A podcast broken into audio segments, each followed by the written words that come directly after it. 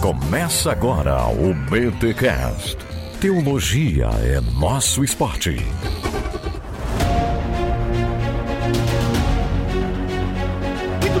Bem, muito bem. Começa mais um BTcast, o primeiro episódio da BT Week, aqueles da Bíblia. Eu sou o Rodrigo Bibo e hoje nós vamos falar daqueles que só querem badernas e bagunças, os anarquistas. Será que é isso mesmo? Não sei. E eu sou o Victor Fontana e para aproveitar o espírito anárquico, talvez anarcopunk, ontem eu nem a vi e sei que não tem um álibi. Caraca, que música é essa? Nem Será que eu pergunto isso? Ou é filme, ou é série, ou é uma Eu não matei Joana Dark. Olha. Rapaz, o cara é culto. mano. Aqui fala André Reich e se há governo, eu sou contra. Ah, muito bom. Muito bom.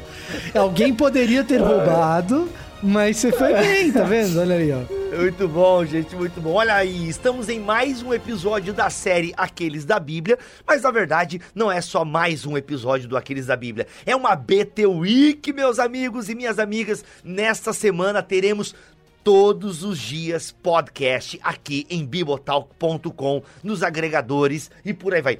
Gente, têm noção? Todos os dias vamos estar aqui, eu, André Heinck e convidados para falarmos sobre a história de Israel, nessa pegada que a gente tem feito já dos episódios anteriores de Aqueles da Bíblia.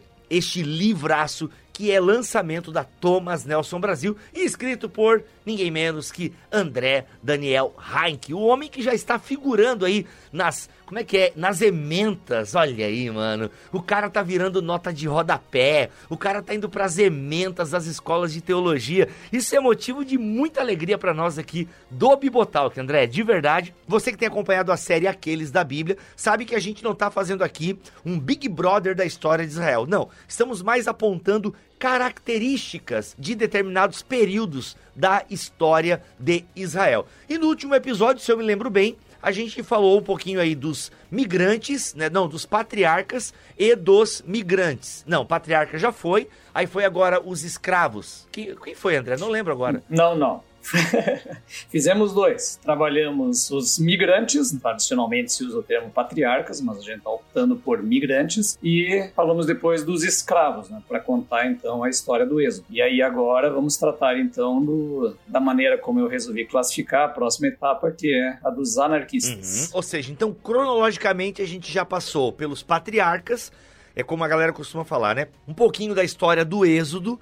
E agora, beleza, o pessoal saiu do Egito, está caminhando rumo à terra prometida. Então, quando nós falamos anarquistas aqui, André, estamos aí falando de Josué e Juízes. É isso? Pra gente se localizar aqui? Josué, Juízes e, digamos aí, o início de Samuel. Tá, então vamos lá. Por que anarquistas? Começo por essa pergunta ou a gente faz uma ambientação histórica primeiro para entender o que a gente chama aí de tomada da terra, tiro, porrada e bomba, Jezabel, não, né? A, é, qual é a mulher lá, do, a prostituta do, do fetilho vermelho, ó, escarlate? Rabi. A Raabe. E aí, por onde a gente começa para explicar para essa galera os anarquistas? Eu já lembro de juízes, né? Mas legal que você colocou Josué também aí. Eu quero entender melhor essa tua classificação. E aí? O que acontece? Toda classificação histórica é uma forçação de barra. Né? O historiador ele inventa os períodos. Aliás, isso já, já é uma tradição longa da historiografia ela criar os seus períodos. Então eu resolvi criar os meus no meu livro. Quero dar essa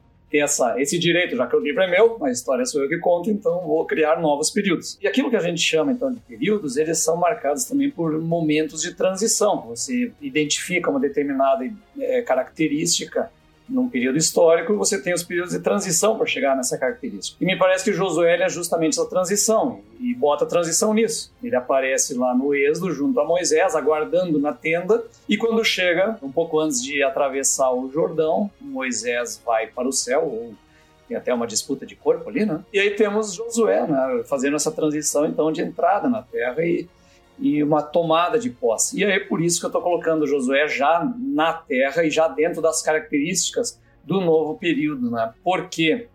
Porque ele faz parte daquele tipo de liderança que não é uma liderança estatal, não é uma, não, não existe uma organização burocrática, administrativa e nada, mas ele faz parte de uma espécie de liderança carismática. Foi chamado por Deus, foi recebeu uma incumbência divina e ele é, é, é líder por opção desses clãs todos que estão andando com ele. É essa característica que vai marcar todo o período de juízes depois, porque eles são uma espécie de continuidade da característica que já vem de certa maneira com Moisés e se, se continua com Josué, de serem um, um, libertador desse povo. Né? Josué é o que completa a obra de Moisés e vai dar sequência então depois para um padrão que vai se estabelecer nos juízes. O André ele comentou que todo historiador ele inventa termos, ele classifica coisas, ele cria suas categorias. Algumas se consagram. Eu não sei se é o que vai acontecer com essas que o André optou para descrever o que está acontecendo ali. Pega, por exemplo, crescente fértil. O crescente fértil, quando a gente fala do crescente fértil, que é essa região onde está acontecendo, se desenvolvendo a história de Israel ao longo da antiguidade, ninguém chamava aquilo de crescente fértil na época. Nem, nem de Mesopotâmia. Isso, exatamente. São termos que se consagram ou para delimitar períodos, ou para lugares geográficos, etc. E tem um que eu acho que é importante a gente esclarecer um pouco, que o André usou, que é o de liderança carismática, né? A gente está falando de liderança carismática, a gente não está falando de uma pessoa carismática como é, sei lá, um apresentador de TV. Ah, o Silvio Santos é muito carismático. Uhum.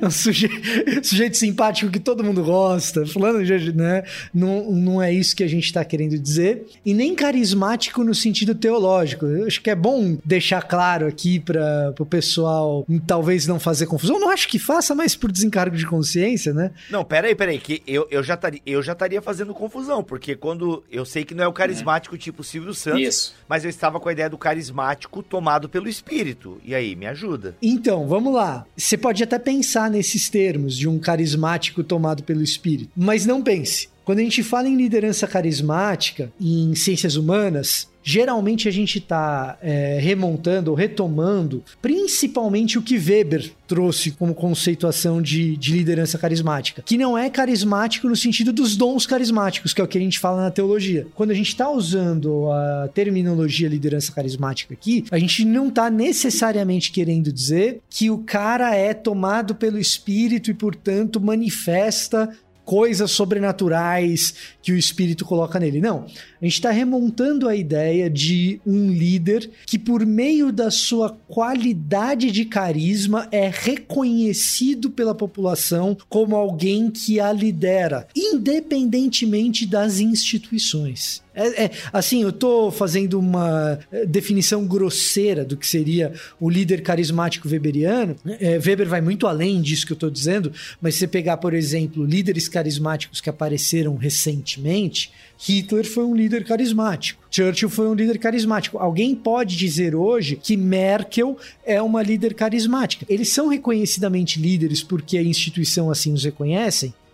De fato são, mas a influência deles vai para muito além da instituição. E outros líderes carismáticos se montam a parte do reconhecimento institucional. Por exemplo, vamos pegar aqui um líder carismático que eu não gosto. Já peguei alguns que eu não gosto, vou pegar mais um que eu gosto menos ainda, para a gente perceber que carismático nem sempre é uma coisa positiva para Weber. Se você pegar o Stedley, por exemplo, é líder do MST, ele é muito mais líder por ser reconhecido pela comunidade do que pelo fato dele ser ali institucionalmente líder do movimento sem terra.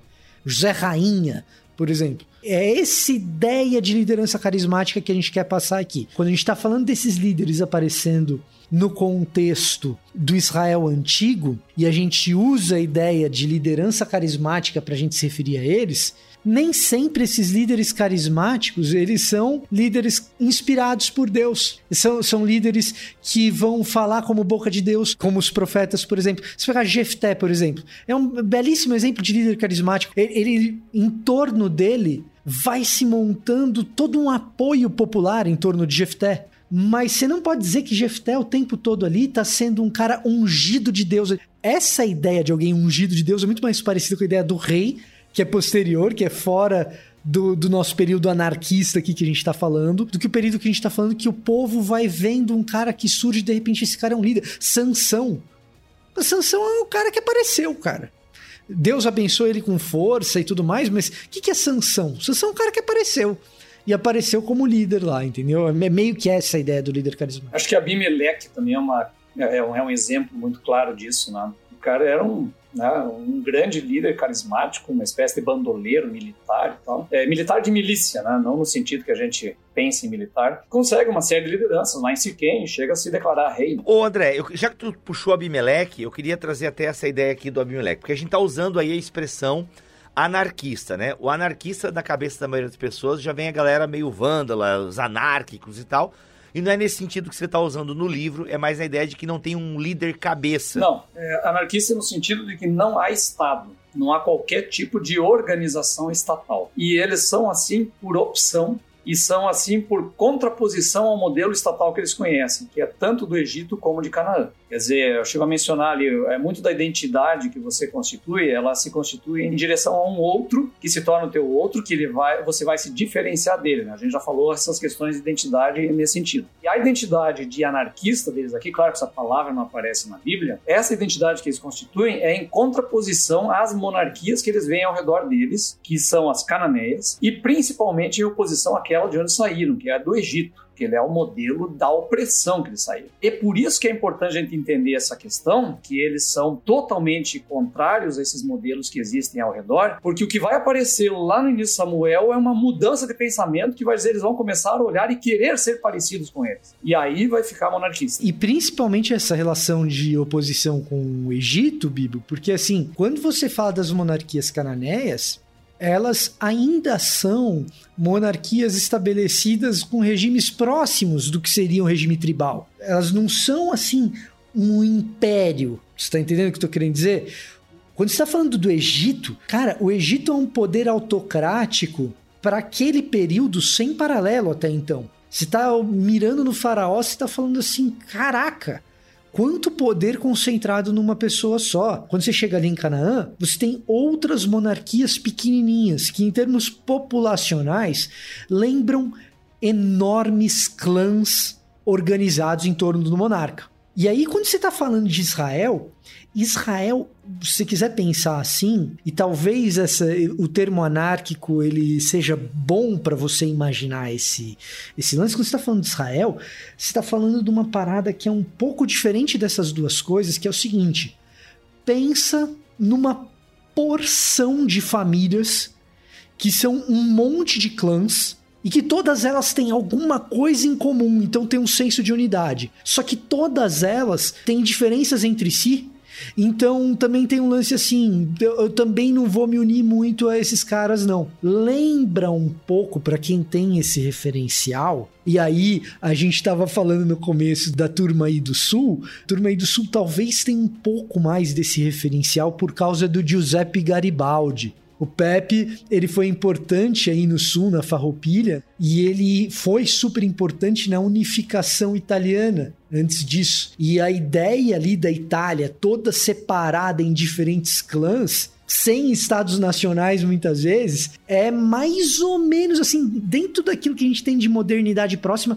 talvez uma das coisas mais parecidas, mas ainda distante, do que era aquela entre aspas, bagunça, que é o povo chegando ali na região da Palestina, o povo de Israel chegando ali na região da Palestina, e todas aquelas famílias que tinham alguma identidade em comum do parentesco, da libertação do Egito em alguma medida, em alguma medida também de acordo com, com as lideranças, de como eles aceitam a adoração a, a Yahweh, algum tipo de unidade, mas uma enorme tensão porque são famílias diferentes ali. Essa enorme tensão nem sempre transparece no texto. Ela é sutil no texto. Às vezes ela vai aparecer lá no período monárquico, você vai sacar, opa, tem uma tensão grande aqui entre esses caras, o que está acontecendo? É, em vários momentos aparece essa tensão. É... O final de Juízes é a mais clássica de todas, eu acho. Os últimos cinco capítulos você vê uma confusão danada, inclusive com uma guerra das tribos contra uma delas, contra Benjamim. No final do, do, governo de Davi, por exemplo, você vê as tribos do norte se juntando em guerra contra as tribos do sul e Davi se defendendo lá com seu exército particular. Então você vê essa, essa tensão permanente entre as tribos. E lá no depois da morte de Salomão, elas se definem totalmente. Né? Quando Israel diz assim, é, as suas tendas de Israel, né? está dizendo isso. Vamos voltar para os nossos clãs, para o nosso sistema, vamos mudar, criar uma nova monarquia aqui, porque nós não temos mais nem nada a ver com Judá. Né? E, e, isso é um dado importante, né? essa, essa, essa tensão é, entre si mostra muito dessa liberdade que eles veem. Né? Eu acho que nos ajuda a entender quando a gente fala de anarquia e usa esse termo, a gente está usando mais no sentido etimológico da palavra do que no sentido moderno de ser, que foi ganhando né, com os pensadores é, contemporâneos, mas mais no sentido do não domínio, anarquia, sem domínio, sem nenhum tipo de Estado. Né? E diferente de monarquia, é, que é o domínio de um só, que é o governo de um só. Então, é, eles são contra essa ideia de que um governe sobre todos os demais. Por quê? Porque eles viram isso, eles viram um faraó opressor. Eles viram os reis das cidades ao redor deles com carros de combate, com uma elite guerreira ao redor deles, oprimindo os aldeões ao redor. Eles mesmos não conseguiram tomar essas cidades e ficaram vivendo nas encostas das montanhas, em pequenas aldeias, durante é, séculos até. Né? Então existe um embate aí contra essas, esse modelo que está posto ali que eles não aceitam, e é por isso que a gente está usando esse termo aqui no livro.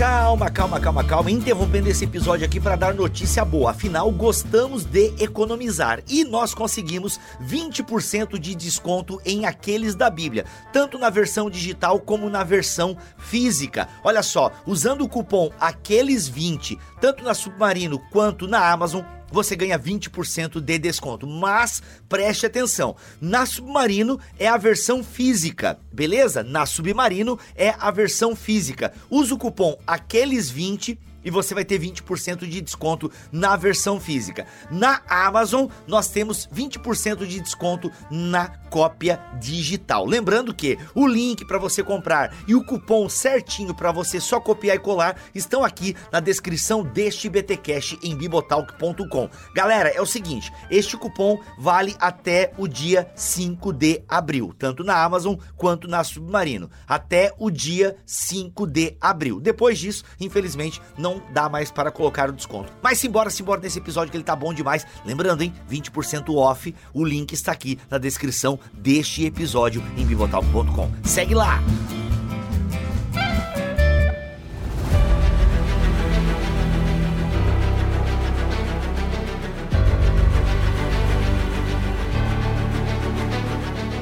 André, então só para pegando a tua fala de agora e a fala anterior do Victor, quando o povo sai do Egito, caminha em direção à terra prometida, né? Tem todo o processo de tomada da terra, que até depois eu quero voltar um pouquinho nessa tomada da terra, porque a nossa visão da tomada da terra é bem hollywoodiana, assim, né? A galera entrando e marchando e lutando, uma coisa meio 300 de Esparta, assim, ou o Rei Arthur, ou sei lá, qual outro filme aí de, de guerra legal é, Liberdade, é, o Braver, Braveheart, Coração Valente, sei lá.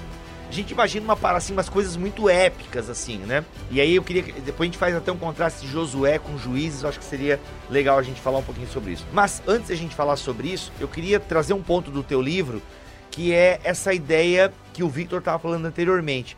A gente pensa na galera estabelecida ali, né, na Terra Prometida, deixando o nomadismo para ir para um sedentarismo, poderia dizer assim, tudo muito organizado, entendeu? Então, sei lá, são 12 tribos, aí cada tribo tem um líder, a galera tudo organizado, né, os clãs, é como a gente pensa, na verdade, nas tribos de Israel e olhando para os mapas da Bíblia, tu até faz essa referência. Aliás, parabéns, André, pelos mapas, né? Ou seja, são feitos por você. Então a gente olha esses mapas nas Bíblias de estudo e tal, a gente tem aquela ideia de que tá tudo muito organizado. A galera chegou ali, cada um escolheu um lugar, entendeu? Aí eu vou ficar aqui, perto daqui, você vai para lá para cima, eu vou ficar aqui e tal. E não é bem isso, né? Passa uma ideia errada muitas vezes se a gente não estuda e a gente está aqui estudando para até ajudar a galera a entender um pouquinho melhor essa organização social pós-tomada da Terra. Eu menciono muito essa questão da imaginação, né? a maneira como nós imaginamos quando lemos um texto, ela influencia a nossa própria leitura. Então, o que eu estou propondo é justamente uma nova imaginação, por isso que eu estou usando o termo anarquistas também. E nessa nova imaginação, a gente precisa também revisitar um pouco essa relação Josué e Juízes, que eles se complementam bastante. A gente percebe coisas em Juízes que talvez, pela forma épica com que foi escrita Josué, às vezes não, não aparece tão claramente, embora você perceba no texto também. Então, Josué tem momento que ele diz, olha, é, é, passou o fio da espada a todos os moradores da terra. E alguns capítulos depois ele diz: olha, falta muita terra para conquistar, né? nós não ganhamos nada ainda, cada tribo tem que ir lá e resolver. Então, quer dizer, é, existem recursos de retórica no livro que nos dão uma sensação de poder que não é aquilo que é a realidade, é o poder em relação àquilo que eles podiam fazer, o que eles ganharam, conquistaram. Né? Por exemplo, no meu Atlas mesmo, quando eu coloco lá o mapa de, das tribos de Israel, qual é a nossa tendência de ver um mapa desses? É mais ou menos como os estados do Brasil. Então, você imagina as tribos funcionando como estados de uma federação nacional. E não é isso. Aquele é um mapa de uma promessa de Josué. Cada tribo iria conquistar aquilo. E Juízes começa dizendo que nenhuma tribo conquistou nada daquilo. Ou seja, o mapa é fictício. Caraca, mano. O mapa, ele é uma ficção de uma promessa que nunca se estabeleceu. Então agora o pessoal já vai dizer, ó, oh, o liberal aí. Não, mas é que o próprio texto bíblico diz isso. Nós nos habituamos ao mapa, e o mapa está lá no final de todas as Bíblias. Então, esse é o nosso problema. Por isso que no meu no, no, livro, se vocês olharem no livro, o mapa dos anarquistas não tem as fronteiras delimitadas. Eita. Eu apenas coloquei eles espalhados. Isso é de propósito porque essas fronteiras elas não existem, elas não aconteceram. Eles foram expulsos para as montanhas pelos cananeus, eles estão misturados aos cananeus. E a arqueologia nos ajuda nisso, porque aquilo que é identificado como sítio arqueológico israelita nesse período, século XII, século XIII, século XI, são pequenos nichos de no máximo 2 mil metros quadrados, ou seja, aí 40 por 50 metros mais ou menos, em que as casas fazem a parte de fora, viradas para o centro, para ficar um centro vazio, e aí as próprias costas das casas são a muralha. E são sítios muito pequenos e muito pobres, porque é essa situação que esse povo vive espalhado e os clãs vivem dessa maneira. E aí eles vão criando gado, vão desenvolvendo uma técnica de plantio na encosta da montanha, é onde dá para plantar, e é por isso que se cria uma cultura montanhosa entre os israelitas. Eles são basicamente de montanha. Se você vê as descrições das batalhas de Davi, é tudo estratégia de guerrilha montanhosa. O cara corre por trás, se esconde atrás do monte, você vai e ataca de frente lá, escala um penhasco não sei aonde. Então, toda a descrição de Davi é de um guerreiro criado vivendo nas montanhas. E é por isso que também se fala muito de Yahweh, o Deus da montanha, é que salve, ou eleva os olhos para os montes. Por quê? Porque está nessa matriz genética, nessa característica desse povo que está está vivendo dessa maneira. Né? Então é por isso que eu sempre a gente precisa fazer essa leitura cuidadosa, né? ler Josué junto com Luíses e prestar atenção que Josué não mostra tanto ataque, tanta destruição assim. Você tem basicamente três destruições de cidade, não tem mais do que isso. Ô André, quer dizer que a, as Bíblias geralmente elas até colocam em cores aqui, ó.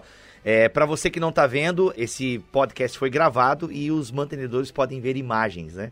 Olha aqui, mas você pode pegar uma Bíblia de estudo aí na sua casa que você vai perceber que até cada tribo ganha uma corzinha e tal.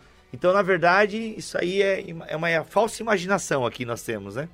Porque as fronteiras nunca foram tão claras. E isso ajuda a gente a entender uma série de outras coisas, Bibo. Por exemplo, essa situação toda em relação ao gênero literário de Josué e como ele é triunfalista, e em relação a que e a quem ele é triunfalista, as hipérboles que acontecem por ali ajudam, como o Heinck pincelou aí no finalzinho da fala dele, ajudam a resolver, por exemplo, o mal-estar que alguns têm com a violência de Josué. Uhum. A gente entender que uma boa parte do que está ali é hiperbólico e que não existe problema falar em figuras de linguagem no texto bíblico, porque reconhecer essas figuras de linguagem enriquece a leitura do texto, enobrece o texto, é colocar o texto num patamar mais elevado e não num patamar mais baixo. Isso é perceptível quando o próprio texto se interpreta e ele mostra pra gente, de novo aí é exemplo do que o Heinck colocou na fala dele, elementos da história que dão nuance para essas hipérboles de Josué. Passou a fio da espada e dizimou todos de uma etnia tal. Aí depois, alguns capítulos depois, ou no livro de juízes, você vê lá um camarada daquela etnia que supostamente tinha sido completamente extirpada. Aí você fala, peraí, não foi todo mundo morto ali? Se você não percebe que tem ali essas figuras de linguagem, esse estilo literário sendo ali escrito em, em Josué, você vai falar, ó, oh, a Bíblia caiu em contradição aqui. E passar o fio da espada pode ser uma pedrada, né? Porque você chega lá em, no governo de Saul e descobre que tem duas espadas em Israel inteiro. Caraca, gente, ó, gente, percebam, galera, é muito legal, porque tem uma galera que acusa o Bibotalco de liberal, vocês nem sabem o que é liberalismo, assim, mas tudo bem, vai ter um episódio explicando liberalismo. Mas percebam que são figuras que nos passam, porque a gente imagina a tomada da terra, como eu falei, né, anteriormente. Até mesmo a pregação pentecostal, gente, aqui não tô falando mal, pelo amor de Deus. E se você acha que eu tô falando mal, o problema é seu. Mas é que nas pregações pentecostais, muitas vezes, a gente tem aquela ideia assim, o pregador, ele, ele teatraliza na pregação dele, uma parada assim muito violenta mesmo e tal, né?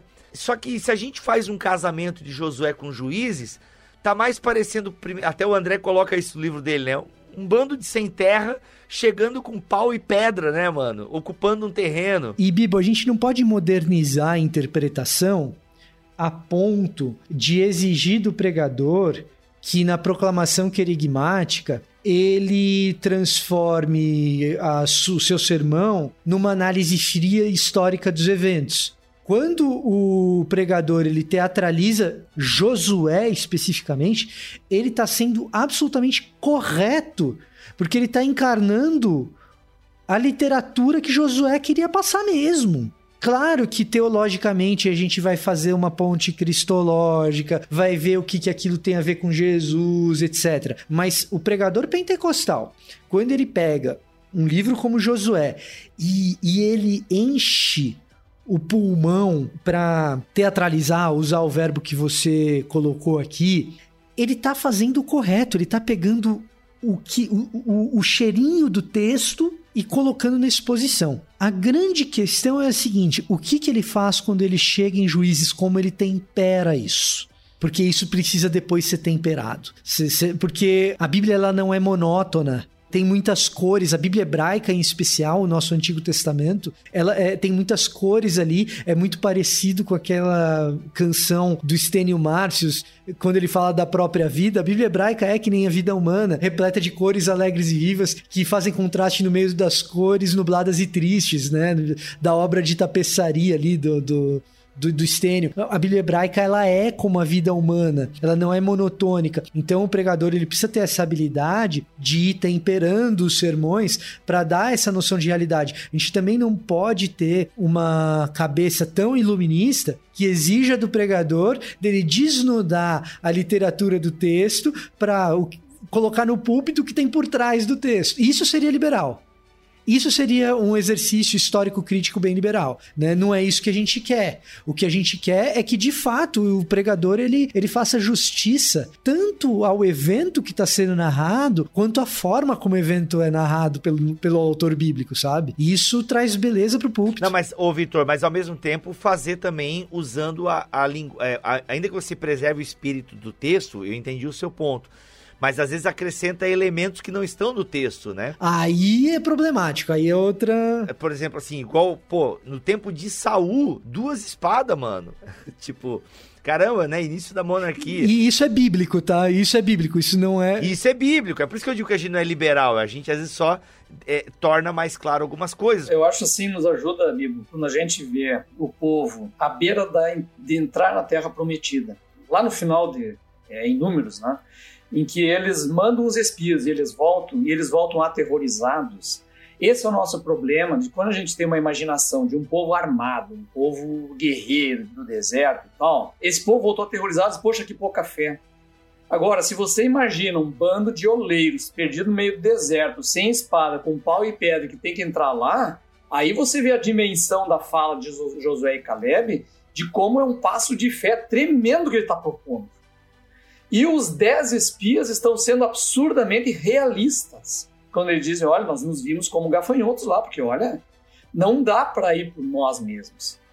Né? Então, esse é, o, é uma coisa que a gente precisa também situar. Né? E aí, fugindo até um pouquinho da questão do, do nosso exercício aqui de pensar na história de Israel e no livro, isso daí, essa dimensão que a gente percebe de Josué e Caleb, quando a gente parte para a parada teológica, para a interpretação teológica do que está acontecendo, ter essa dimensão histórica de contexto nos ajuda a tentar entender qual é a pretensão teológica do narrador.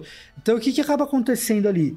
Quando você olha para Josué e Caleb dando esse gigantesco passo de fé, é inevitável você se perguntar, tá, mas então de onde eles tiraram essa fé?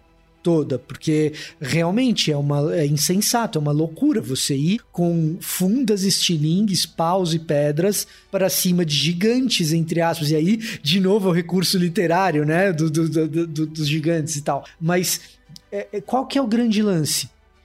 Cara, é a nuvem e a coluna de fogo guiando esses caras o tempo todo. Nós não temos as espadas, nós não temos os escudos, nós não temos os arcos e as flechas, mas todo esse nosso período aqui é, fomos guiados por Deus, a mão libertadora de Deus. E aí é importante você entender o tamanho do monarca que é Faraó, uhum. porque eles foram libertos de quem? Exato. Putz, de um monarca muito mais poderoso. E aquela nuvem destruiu o exército inteiro sem que eles fizessem nada. Isso. Então é aí que está o peso da coisa. E aí a gente entende por que que quando chega em Jericó, a vitória tem que ser do jeito que ela é.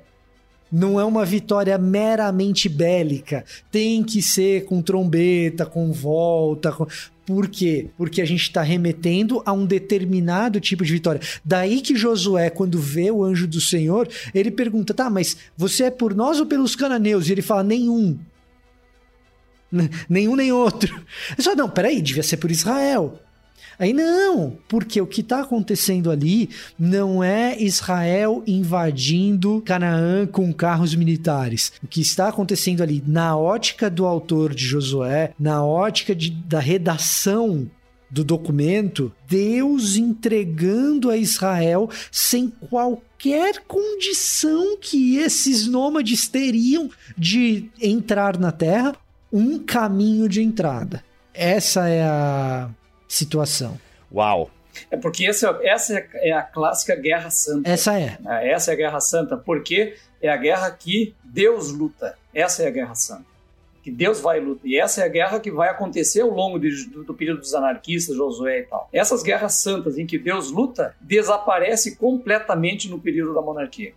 Não há mais uma guerra santa aí nós vamos ter as guerras totalmente seculares, vamos dizer assim, totalmente profanas. Né? E aí, lá nos Macabeus também não vai ter guerra santa. Lá vai ter guerra religiosa, que é outra coisa. É, a gente vê isso com mais clareza, mas eu acho que a gente precisa. Isso depois no episódio da monarquia pode ser feito com maiores detalhes, mas a gente vê isso com mais clareza no episódio de Saul.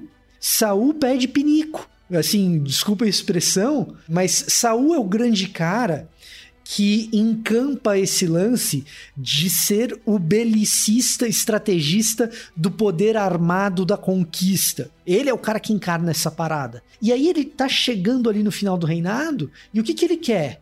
Ele quer uma relação do período dos juízes. Ele vai lá, é, é Urim e Tumim, é a feiticeira de Endor, chama de volta Samuel. Chama Samuel porque na época dos juízes que era bom.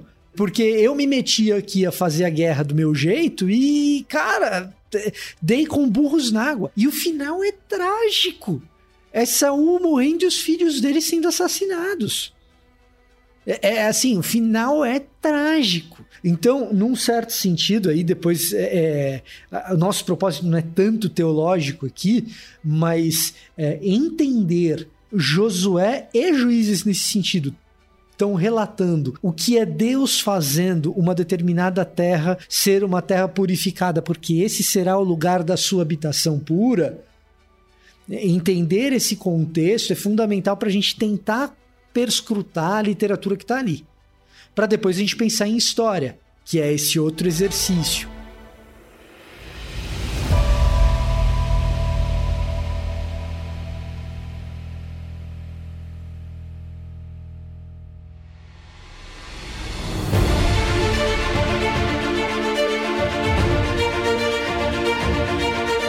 André, pra gente finalizar esse episódio dos anarquistas, eu acho que seria legal nós falarmos algo que o Victor ou você arranhou no início dessa gravação, que é a questão religiosa. Você dá uma tônica no seu livro, é uma característica importante desses anarquistas, que o que os mantinha de alguma forma ligados era essa ideia de Deus. Então eu queria que você falasse um pouquinho dessa questão né, religiosa dos anarquistas. A gente já entendeu que não tem um Estado, que eles não são tão organizados assim de forma eh, estatal, por, acho que essa é a palavra certa, não sei, estatal, eles não são tão organizados dessa forma, e mas eles ao mesmo tempo se juntam para lutar contra os inimigos. A gente vê isso em juízes, né?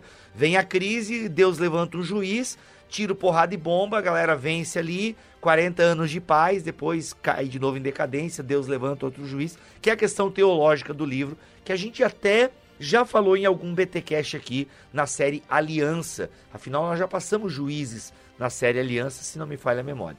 Então, André, mas queria que falasse um pouquinho dessa questão religiosa como fator organizador do povo e a questão dos lugares sagrados.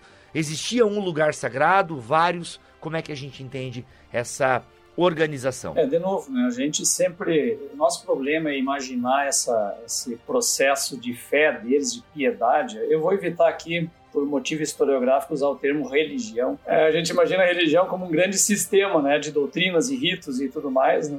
E aqui nós temos que falar de piedade. Né? Então, eles, é, essa piedade, essa fé deles, parece que nós temos alguns elementos que vão aparecendo. Existe uma idolatria ainda. A gente não sabe, a gente às vezes discute a questão de monoteísmo, nós não sabemos se eles eram acreditavam que existia um único Deus, provavelmente não, porque aparece o tempo todo eles cultuando outros deuses, né? mas é um, é um ponto em aberto. Né? Mas o fato é que Existe uma fé no Deus libertador do Egito, em Yahvé, que predomina, digamos assim, no meio desse povo, mas isso não significa um único local e nem sequer uma obediência a um único sacerdócio, ao que parece. A gente encontra o tabernáculo ou o resto do tabernáculo estacionado em Siló, onde é, nós vamos encontrar as narrativas de Eli mais tarde, né, e, e lá no final, já no início de Samuel. Esse sacerdócio lá em que existe uma relação de sacerdócio que parece que não tem nada a ver com a lei. Né? O, Samuel aparece dormindo dentro do tabernáculo, ouvindo a voz de Deus lá da arca, estão numa relação muito próxima ali. E o pessoal vem a Siló, ao que parece, talvez uma vez por ano. E olha lá, é, o Elcano é apresentado como um, um homem muito piedoso e que todos os anos ele ia fazer um sacrifício em Siló.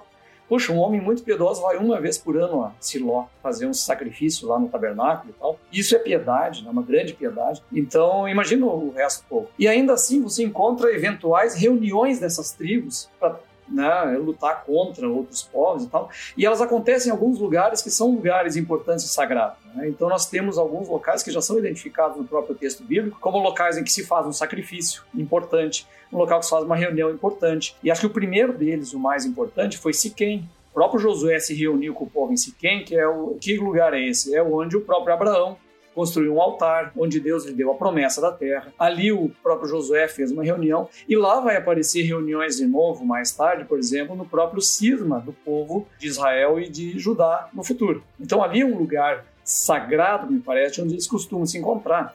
A Bíblia não relata o que, que o povo em si faz com esses lugares, mas é muito provável que esse povo visita esse esses lugares para fazer sua devoção, talvez até algum sacrifício, talvez ah, alguma oração, sei lá. Até hoje as pessoas vão no monte para orar, então imagina nesse período. Gilgal aparece também, inclusive um lugar que foi marcado com um círculo de pedras quando ele chegou, né, Josué chegou lá em Canaã, e ali houve inclusive a circuncisão do povo quando entrou em Canaã. Preste atenção nisso. Esse povo todo foi circuncidado naquele momento. Adultos, quer dizer, não eram circuncidados. Quer dizer, nem a circuncisão, que é uma marca identitária fundamental do judeu hoje, era praticada pelos israelitas até então. Eles não, não, não faziam, os patriarcas faziam. Em que momento pararam de fazer? Na, aqueles 400 anos escuros da história a gente não sabe. Mas esse é outro lugar né, que a gente é, tem sagrado no texto bíblico. O Siló, que eu mencionei antes. Mispá, parece às vezes reunião em Mispá, onde eles fazem então os sorteios do Urim, Tumim e tal. Gibeon, por exemplo, que era inclusive território dos gibeonitas lá, um local sagrado. É, é, é, Salomão fez o sacrifício de mil touros lá em Gibeão. Não fez em Jerusalém, no altar do pai dele. Quer dizer, era um lugar mais importante que a própria Jerusalém até aquele tempo. Então existem vários lugares né, que eram sagrados antes mesmo de Jerusalém. Porque lembrem-se, Jerusalém só foi conquistada por Davi para se tornar a capital dele. Até então ela era um território enclave cananeu. Né? Então, nós temos vários locais em que o povo pratica algum tipo de devoção, e inclusive devoção não relacionada a Yahvé. E a Bíblia vai falar lá no período de reis de lugares altos. E o que a arqueologia de Israel mais encontra né, em casas, em sítios arqueológicos de Israel, são os pequenos deuses aparecendo a Azerá, que é uma. É, você joga aí no Google, vai achar uma mulher de peitos fartos, né, às vezes segurando os peitos, às vezes não, as Azerás, e os bezerrinhos de ouro, né, ou no caso não era de ouro, que o povo não tinha isso, mas bezerrinhos de ferro ou de bronze, bezerros de argila. Então, é o que mais aparece nessa devoção popular, que a gente não sabe exatamente o que acontece. Né? Muito possivelmente se associasse o próprio culto de Yahvé a um bezerro, como um pedestal de Yahvé. Né? Quer dizer, eu invoco a Deus aqui por meio dessa imagem. Quer dizer, talvez não seja nem um descumprimento do não terás outros deuses, mas, os, mas sim o do não farás imagem para cultuar. Existem muitas dúvidas nisso tudo. Eu não quero aqui dizer que é isso ou aquilo mas que o próprio texto bíblico nos demonstra de que, e a arqueologia demonstra de que existe uma multiplicidade de relações desse povo com o culto de Deus, com entre eles né, mesmos, né, e que a pluralidade é a grande marca desse período em que não existia uma grande centralização estatal em Israel. E assim, que isso não deveria ser motivo de escândalo para ninguém que lê o texto, né? Claro. O, o, texto, o texto é explícito quanto à idolatria israelita. Tá lá, né? É, acho que assim, é uma coisa que é, eu fico surpreso quando as pessoas se escandalizam com esse tipo de afirmação, porque me parece uma distância muito grande que as pessoas têm do texto. É, as pessoas consideram o texto estranho. Me parece que o texto não, não lhes é familiar. É, eu acho que o que acontece muito, galera, assim, pensando no leitor médio da Bíblia, para usar uma expressão que volte meio o Victor gosta de usar, o cristão médio, o leitor médio, a galera na geral a gente tem uma visão muito cronológica da Bíblia. Por exemplo, tem gente que não consegue entender essa ideia de Josué e Juízes, porque acha que Josué está contando a história e ele depois se acaba é a história de Juízes. Eles não entendem que, que a história tá, que tem, tá meio, sabe, sobreposto ali. Entremeada. Entremeada. Boa, eu, eu fiquei com medo de usar essa palavra, mas é isso mesmo. Entremeada. Galera tem essa dificuldade. Por quê? Porque a, a gente acha que a Bíblia é linear. Então, Vou dar um exemplo, a gente já falou várias vezes aqui em podcast. A galera, não, não, a Bíblia fala de dinossauro, porque a Bíblia contém a história do universo. Se a Bíblia começa com Deus criou os céus e a terra, né, então é para ter a história de todo.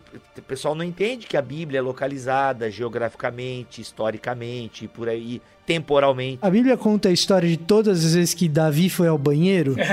então monte de coisa que ficou de fora, cara. É normal. Assim, acho que cria umas crises. Mas o, Sa o Saul, o Saul algumas, né? é, do Saul ela conta, é e que Davi quase foi lá limpar. Então, assim, mas esse é o ponto. Então, a galera tem essa dificuldade por conta daquilo que a gente já falou em vários episódios aqui do BTCast: a questão da, do anacronismo, do positivismo, da forma de se entender história, né? Então, assim, por exemplo, pra galera, o fato de, meu, mas como assim? Matou tudo ou não matou tudo? A Bíblia tá dizendo que passou o fio da espada aqui. E agora tu vai me dizer que não passou todo mundo e que às vezes não é nem espada, que pode ser pedra? Então, assim, porque a galera não sabe ler o texto. É, e assim, gente, não tô chamando vocês de burro, nada, porque eu também não sabia, eu aprendi, né? E com os meus amigos aqui, estudando um pouco tal. Então é por isso que a gente tá aqui, inclusive, gravando esse podcast. Todo mundo aprendeu, né? Ninguém nasce sabendo.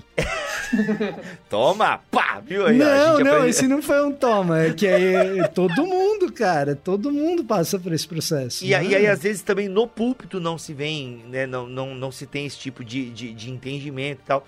Mas enfim, galera, eu acho que com esse episódio você conseguiu entender um pouquinho essa relação de Josué e juízes, os anarquistas. E aí, André, amanhã vem os monarquistas. E aí, então quer dizer que essa galera anárquica que não quer um Estado, parece que, pô, isso aqui não tá tão legal, a gente precisa de um rei. É, é o que nós. É o que vamos ver nessa transição. Eu já trabalho essa transição no capítulo dos anarquistas, porque tem um elemento novo que vai aparecer aqui, que é, são principalmente os filisteus na vizinhança. Filisteus, eles chegam mais ou menos, até pelo menos em massa, a última grande migração de povos do mar chega ali nessa época, e aí eles se veem de frente com um poder bélico medonho, que é dos povos micenas lá. Eles vêm dessa região do, do, Egeu ali, que é a época arcaica da Grécia. Né? Então você se depara com um poder violento, tanto que os juízes, né, ele a parte final dos juízes é, se intensifica muito a aparição dos filisteus. Né? Você tem Sansão se relacionando com eles. Antes eles são apenas esporádicos, né? aparece um que outro evento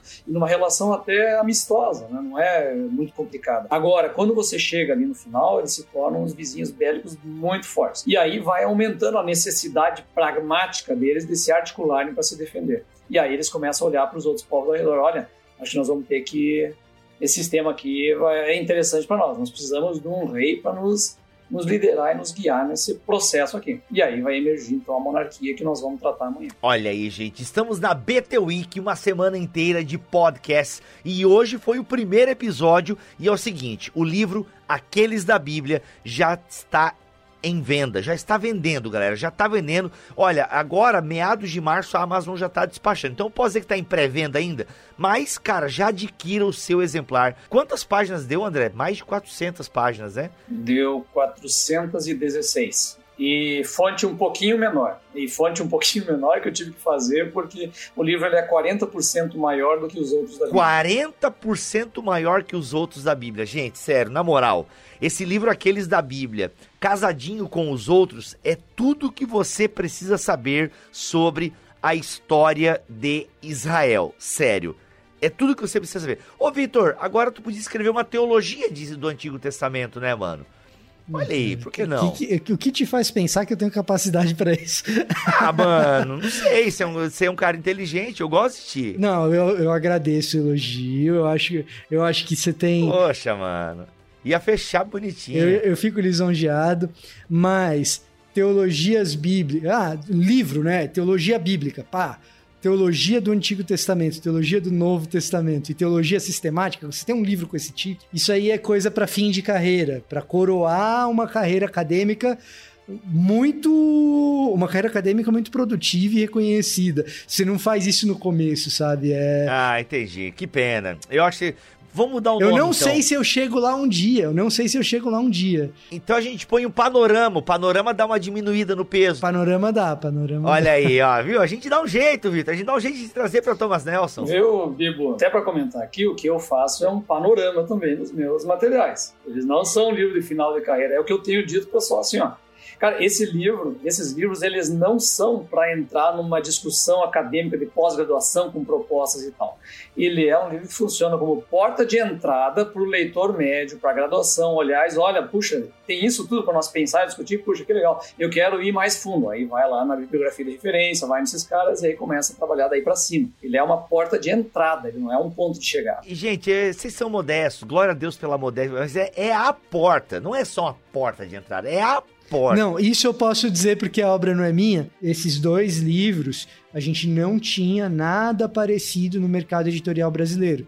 Nada, nada. É, existem algumas coisas próximas disso, e geralmente publicados pelas editoras católicas, que diga-se a verdade, né? Tem algumas coisas próximas disso, mas com uma abordagem muito datada, com fins muito específicos dentro da história da academia, da história do pensamento do século XX, pensando na igreja, como o, o, o André colocou, na pessoa média, no leigo, que está tentando se ambientar. O cara quer entender a Bíblia. Cara, a gente não tinha nada parecido com isso e o trabalho tá muito bem feito. Muito bom. Gente, aqueles da Bíblia já está aqui para você adquirir o seu. Tá um preço assim, ó, bacana, tá? Mais de 400 páginas com muito conteúdo, muitas horas de trabalho. E eu queria muito que você valorizasse o autor nacional André Heinck e adquirisse aqueles da Bíblia. Sério, uma história de Israel como você nunca leu. E se você nunca leu uma história de Israel,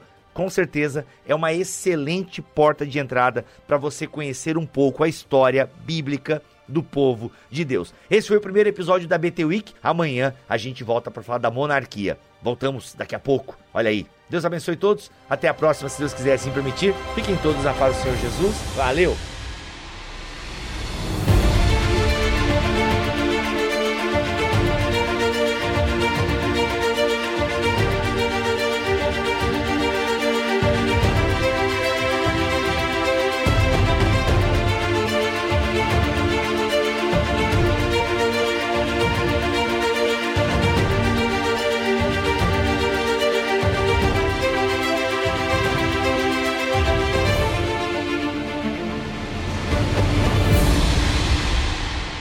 Este podcast foi editado por Bibotalk Produções.